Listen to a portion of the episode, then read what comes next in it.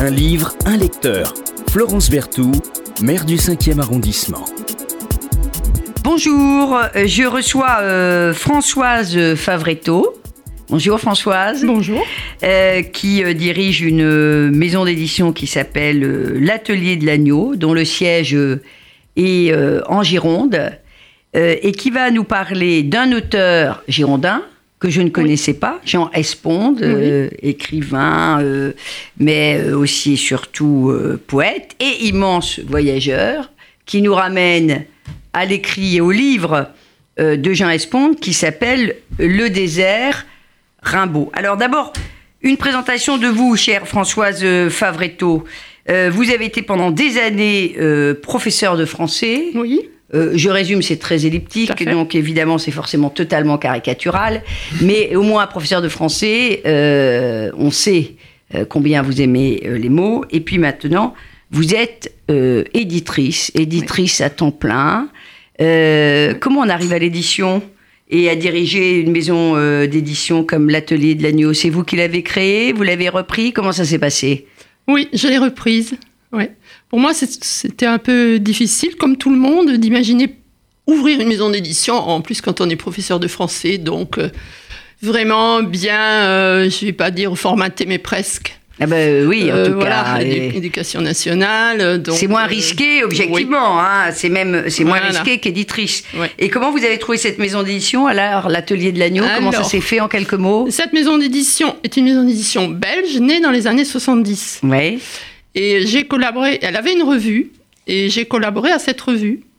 C'était une association, et elle est, elle est un peu tombée en désuétude, plus personne ne voulait trop s'en occuper. Hum. Et donc, euh, j'ai été élue euh, euh, nos présidente, et puis j'ai repris euh, cette maison d'édition associative, que j'ai importée dans mon village natal, à Saint-Quentin-de-Caplan, en Gironde. Voilà. Mais vous êtes parisienne, on peut le dire aussi. Je suis aussi parisienne. Et vous êtes aussi Paris. parisienne. Voilà. Et puis alors, vous dirigez une revue euh, qui s'appelle euh, L'Intranquille. Voilà. Alors, L'Intranquille, alors c'est quoi L'Intranquille? L'intranquille, eh bien, ça vient du, du, de l'intranquillité de Pessoa. Oui. Euh, on est dans une époque qui, de toute façon, est intranquille. Beaucoup de personnes utilisent ce terme. C'est vrai. Voilà, là, il date, il date de, de 2011. J'ai même demandé au traducteur de Pessoa l'autorisation d'utiliser le terme pour euh, faire le titre. Bon, ça vous honore. Ça Et c'est une, re- revue de littérature. L'intranquille appartient à tout le monde. Alors, c'est une revue de littérature. Oui, oui. Voilà, vous sortez ça euh, combien de fois Deux fois par an, on en est au numéro 14. Oui. Voilà, il y aura une lecture d'ailleurs euh, le que- 30 mai euh, à l'autre livre, euh, 13 rue de l'école polytechnique, dans Voilà. le cadre de Quartier du Livre. dans le cadre du festival Oui. euh, Quartier du Livre. Et euh, c'est quoi? C'est de la poésie? Oh, Surtout- pas uniquement, De la prose de la prose, de la poésie, des essais, des traductions, des critiques littéraires, des thématiques. Bon, 90 pages euh, bien remplies. Et, des, et des œuvres d'art, des, des artistes qui sont surtout graphiques et des, photos. Voilà, donc euh, un très beau euh, semestriel Voilà, et une revue à lire, à mettre entre toutes les, toutes les mains. Vous vous définissez comme une artiste du livre, j'ai- vu ça. Oui, oui. Pourquoi une artiste du livre alors, euh, chère euh, Françoise Favretto, qui euh, dirigeait euh, l'atelier de l'agneau? Parce que je fais des livres en tenant compte à peu près de tout. C'est-à-dire? C'est-à-dire de la présentation, de l'illustration, des illustrations. Il y a toujours eu à l'atelier de l'agneau, et je, je garde un peu le fond, l'idée de fond, donc la relation entre les poètes et les écrivains, Bien mais sûr. aussi les poètes et les artistes, Ouais. les poètes et les performeurs, et même il y a des livres avec des, des CD, des DVD. Vous voyez, on essaie de, de s'élargir comme ça. Voilà, le livre est ce qui accompagne euh, Voilà, le livre. Et, euh, et j'en fais même à la main. Voilà. Et je fais aussi des photos, euh, et pas mal de photos illustrent, illustrent les couvertures. Voilà, certaines collections euh, à la main Oui. aux éditions L'Atelier de l'Agneau. Alors, vous venez euh, nous parler euh, d'un livre extrêmement intéressant où il y a d'ailleurs quelques, quelques photos qui sont euh, un peu collector, Oui, dont, une photo de. Rimbaud, dont une photo de Rimbaud dans un jardin de, Mhm. de bananes au Harare. Par lui-même. par lui-même. Imaginez. Par lui-même, donc Oui, c'est assez... Par lui-même. Euh, assez euh, incroyable. Alors, ce livre, euh, c'est Le désert Rimbaud de euh, Jean Esponde. Jean Esponde, euh, qui est né au Pays Basque, qui a passé euh, toute son enfance dans le sud marocain, fait des études à Bordeaux, comme vous d'ailleurs. oui.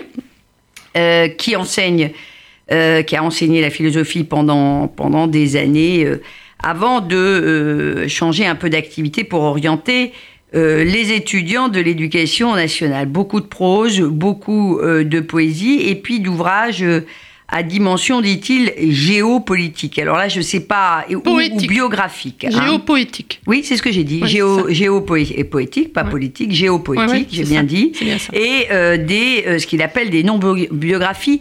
Le désert Rimbaud, c'est une non-biographie? On peut Euh, le définir comme ça, ce qu'il appelait, lui, une non-biographie, euh, Oui. comme Barthes. euh, autrement dit, euh, la partie peut-être qu'on n'a pas envie de trop connaître. Tout à fait. On la non- non-biographie africaine de Rimbaud. Voilà. Tout à fait. Ce qui est quand même absolument euh, incroyable parce que alors on a tous euh, étudié, lu le Rimbaud de Charleville, un peu fâché avec maman, voilà, avec papa qui part, le génie. Et puis alors, une fois que Rimbaud n'écrit plus, ça ne nous intéresse absolument pas. Ah. Voilà. Ça n'intéresse pas les universitaires, ça n'intéresse personne. Et Jean. Esponde, euh, poète, écrivain et grand voyageur, Voyageur. comme Rimbaud, parce qu'on a totalement euh, zappé que Rimbaud avait été euh, un immense voyageur Ah oui. pendant la moitié de sa vie, Ah oui. c'est-à-dire après s'être arrêté finalement d'écrire, eh bien Jean Esponde, Esponde, pardonnez-moi, immense voyageur, va nous parler de ce Rimbaud-là. Alors qu'est-ce qu'il a de particulier, ce, ce Rimbaud-là? Euh, Ben D'abord, Jean Espont s'y est intéressé parce qu'il est, il est- il a vécu au Maroc une partie du temps. Donc pour lui, le désert, euh, Agadir, euh, voilà, le sud du Maroc, le désert, c'est c'est un peu son, son grand euh, mirage, le lieu où il a, il a vécu quand il était enfant. Donc il s'est intéressé à tout ce qui pourrait être aussi désertique.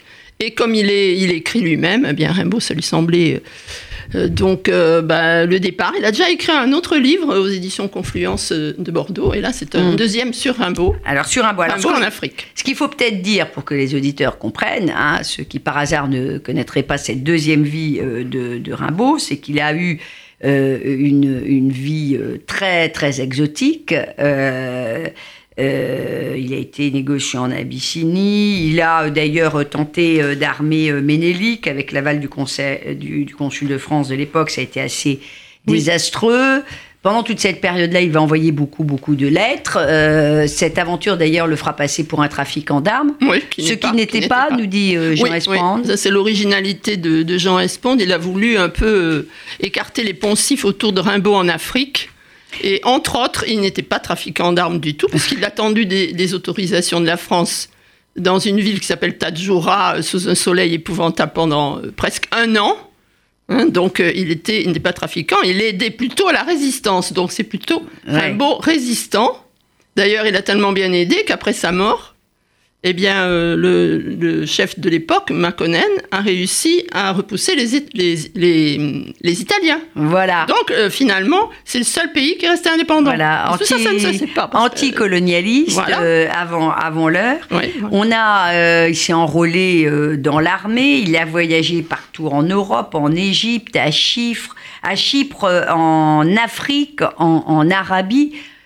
Comment vous expliquez que cette, cette euh, vie euh, de Rimbaud euh, soit totalement, totalement occultée je crois que les spécialistes, sauf Alain Bor- Borer, qui est vraiment le spécialiste de Rimbaud africain, qui a écrit pas mal de livres dessus, sur ce sujet, les spécialistes, ça ne les intéresse pas. Ils étudient le texte et, ça ne les intéresse pas d'aller sur place. Or, il est passionnant de visiter les lieux où Rimbaud euh, a vécu, et notamment entre Aden et, qui est de l'autre côté d'ailleurs de la mer Rouge, entre Aden et Harar, eh bien, il y a à peu près 300 kilomètres. Et ça, c'est le désert dont parle en partie, euh, euh, dont parle Alors moi j'ai, moi j'ai une petite euh, j'ai une petite idée sur le pourquoi euh, ça ça n'intéresse pas les, Oui. les- les spécialistes. C'est que souvent on essaye de d'aller voir dans, dans la vie euh, d'un, génie aussi prolifique que, que, Rimbaud euh, ses sources d'inspiration. Et là quand on regarde la vie de Rimbaud, euh, son génie de 15 ans en tout cas, est totalement inexplicable en allant regarder, farfouiller du côté de sa vie, de sa vie. et que les voyages qui auraient pu l'inspirer, inspirer une saison en enfer par exemple, il les fait après. C'est comme si finalement il avait une vie avant la vie et que ces sources d'inspiration finalement elles vont être après son, son, son, son ce passage d'écrivain météorite, puisqu'il arrête, il, a, il, a, il a moins de 20 ans, et finalement tout ce qui aurait pu l'inspirer, ça se passe après. Ça se passe après. C'est incroyable. Oui, c'est une œuvre prémonitoire, notamment euh, Jean Espon de longe certains vers de la saison en enfer. Ah oui, c'est incroyable. Donc en première ligne, il indique les vers, et après, il explique où se trouve, euh, à quel moment euh, ça se passe dans la vie de Rimbaud plus tard. oui, c'est vraiment une, tout à fait fascinant et je pense que personne n'a voulu, n'a voulu voir ça parce que c'est très dérangeant. C'est très très dérangeant. C'est-à-dire à 15 ans, euh, il écrit euh, des, des, des, choses extraordinairement euh, abouties. Et, finalement, tout ce qui aurait pu être source d'inspiration, encore une fois, c'est après. Alors, vous dites la saison en enfer, mais Illumination, Illumination, les poètes de, de, de, de 7, ans, il écrit, il faisait des romans sur la, la, vie, c'est quand même incroyable. Et euh, donc, euh, on va parcourir avec Esbon de 500 km de la mer Rouge, montagne d'Éthiopie, euh, notamment, hein, pas que, qui vont être traversés par Rimbaud. dans les années 1886, 1887, il a déjà fini d'écrire. Oui. Et finalement, ses seuls travaux d'écriture, ce seront des travaux épistolaires, les lettres qu'il envoie. Tout à fait. Il écrit à sa mère, par exemple, pour demander des livres, du matériel et euh, aussi euh, au Grand de ce monde. Il a commencé à fréquenter quand même les Grands de ce monde avant de mourir, c'est dommage pour lui. Il n'a pas pu continuer, sinon il aurait été un grand résident, une sorte de Che Guevara euh, éthiopien. Alors on a l'impression aussi que ces voyages, c'est le père et la mère, indirectement, sont, sont, très présents. Parce que quand il arrive par exemple à Harare, euh, ben, il réclame euh, le dictionnaire euh, arabe et, d'autres papiers de, de, de, son père. c'est assez étonnant. Il est mort l'année précédente à Dijon. Il a disparu depuis longtemps. Oui, oui, il n'avait pas de contact avec lui. Voilà. Mais il, il demande des, des, des, choses qui ont trait, des documents, dictionnaires qui ont trait à, à, son père. Voilà sa mère, avec qui il est quand même euh, en conflit, il est quand même en conflit permanent. Euh, cette mère de, cinq enfants qui a élevé seule ses, ses enfants, puisque le mari euh, l'a quitté après la cinquième naissance. Il est parti, il n'est jamais revenu. Elle fera croire qu'elle est veuve, d'ailleurs, à tout le monde. Bon, ben, il a fait sa première fugue à Paris à 15 ans. Enfin, c'est des allers-retours permanents. Elle l'étouffe, mais en même temps, il lui écrit. Voilà, c'est assez incroyable. Et on découvre un autre, un autre Rimbaud. Bah, il est allé même la voir euh, quand il avait perdu sa jambe. On a cru. Il est allé se faire soigner à Marseille. Et d'ailleurs, quand vous parlez du désert Rimbaud, il y a le retour de la ville de Harar en Éthiopie jusqu'au bord de la mer Rouge. Là, c'est 300 km de, désert. Il, est, il a fait un plan pour sa civière. Hein des personnes ont réalisé la civière, il s'est couché dessus, et euh, des, Africains l'ont transporté. Et ça, c'était un retour euh, épouvantable parce qu'il était très malade. Il n'avait presque plus de. Enfin, sa jambe était très gangrénée.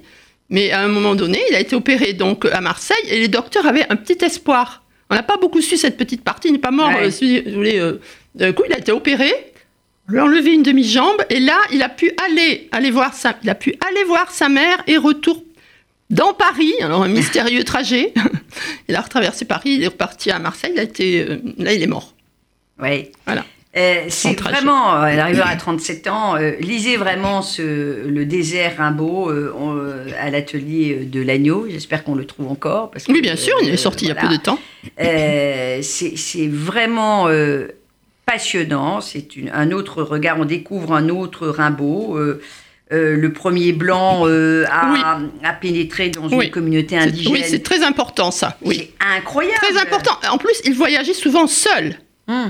Seul en tant que blanc. Et donc, beaucoup sont morts de maladies, sont morts aussi par la chaleur. Toutes les, toutes les personnes avec qui il a négocié sont morts autour de lui. Il était le seul. Il était très résistant aussi physiquement. Et euh, je crois que c'était un homme aussi très solitaire, autant euh, dans son art que dans, dans sa vie africaine. Il va, il va entreprendre euh, l'écriture d'une somme ethnologique. Voilà, oui, ça c'est euh, dommage aussi qu'il n'ait pu continuer. Oui, Mhm. Ce qui est incroyable. Oui, sur les oromos d'ailleurs. Voilà, un, un- un apport d'ailleurs aux, aux- aux travaux que, que, fera, qu'entamera plus tard Lévi-Strauss. Il, il étudie l'arabe, Tout à fait. Il, il étudie les le. Coran. Rimbaud étudiant l'arabe et le, Ouais. et le, le Coran, c'est tout et à la, fait- et l'amharique, la langue, et l'oromo, les deux langues de- d'Éthiopie. Mhm. Voilà. Et elle avait beaucoup de facilité pour les langues également. Euh, il, euh, et, et- et- et il va, euh, il, il demande dans, dans, dans un, un théâtre qui est quand même un théâtre très, très colonial, hein, où on a, où on poursuit euh, le dépeçage de l'Afrique, et bien il demande l'autorisation de traverser euh, un territoire à ses habitants à chaque fois qu'il va euh, traverser euh, ces, ces parties-là. Il prend le temps de négocier avec les chefs.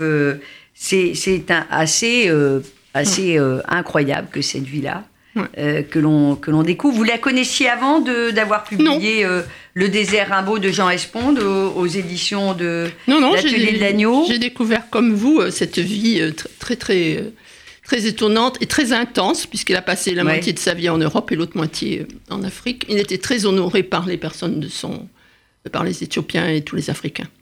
On a l'impression aussi que, alors ça c'est le côté voyage, que ça prolonge, ces voyages prolongent, euh, prolongent la poésie, que c'est la continuation de la poésie par d'autres moyens, et, et finalement euh, la, la- la liberté. Euh, la poésie, c'est peut-être euh, la, le premier lien avec euh, la liberté. Vous disiez qu'il était très, très, très solitaire, très, Oui. très indépendant. Oui.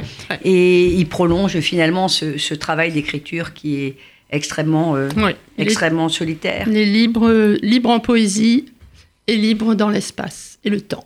Voilà. Donc, éternel. donc, donc, euh, donc éternel. Et ce Rimbaud qui avait, on l'a aussi oublié, raflé absolument tout- tous les prix quand il était, euh, quand il était euh, adolescent, mais qui euh, bouillait euh, euh, intérieurement, ce qui va euh, le pousser à partir à 15 ans, euh, faire sa première fugue pour écrire, rencontrer euh, euh, des poètes, les, les, les Parnassiens, euh, puis Verlaine. euh, euh, Oui, mais il n'était pas de ce monde, vraiment pas. mais il était, comme vous le dites très bien, euh, il n'était pas euh, de, de, de ce monde. Euh, dans une saison en enfer, il disait J'ai cru acquérir des pouvoirs surnaturels. Eh bien, je dois enterrer mon imagination et mes souvenirs. Une belle gloire d'artiste et de conteur emporté, c'est aussi euh, la modestie euh, de ce, de Ouais. ce génie. Une très belle citation, merci. Oui. Merci beaucoup. euh, Merci à vous. À, à vous euh, d'être venu nous parler, euh, chère Françoise Vavretto, euh, du désert Rimbaud euh, de Jean euh, Esponde. Voilà, À l'atelier de l'agneau. à l'atelier de l'agneau, maison Ouais. d'édition que vous dirigez. Et c'est vrai qu'on découvre dans ces maisons d'édition indépendantes Ah des, des petits, euh, des petits euh, bijoux. J'espère que grâce à cette parution, les universitaires vont plus s'intéresser à cette deuxième partie de vie absolument incroyable euh, du poète Rimbaud. Merci. Merci à vous. Un livre, un lecteur. Florence Berthoud, maire du 5e arrondissement.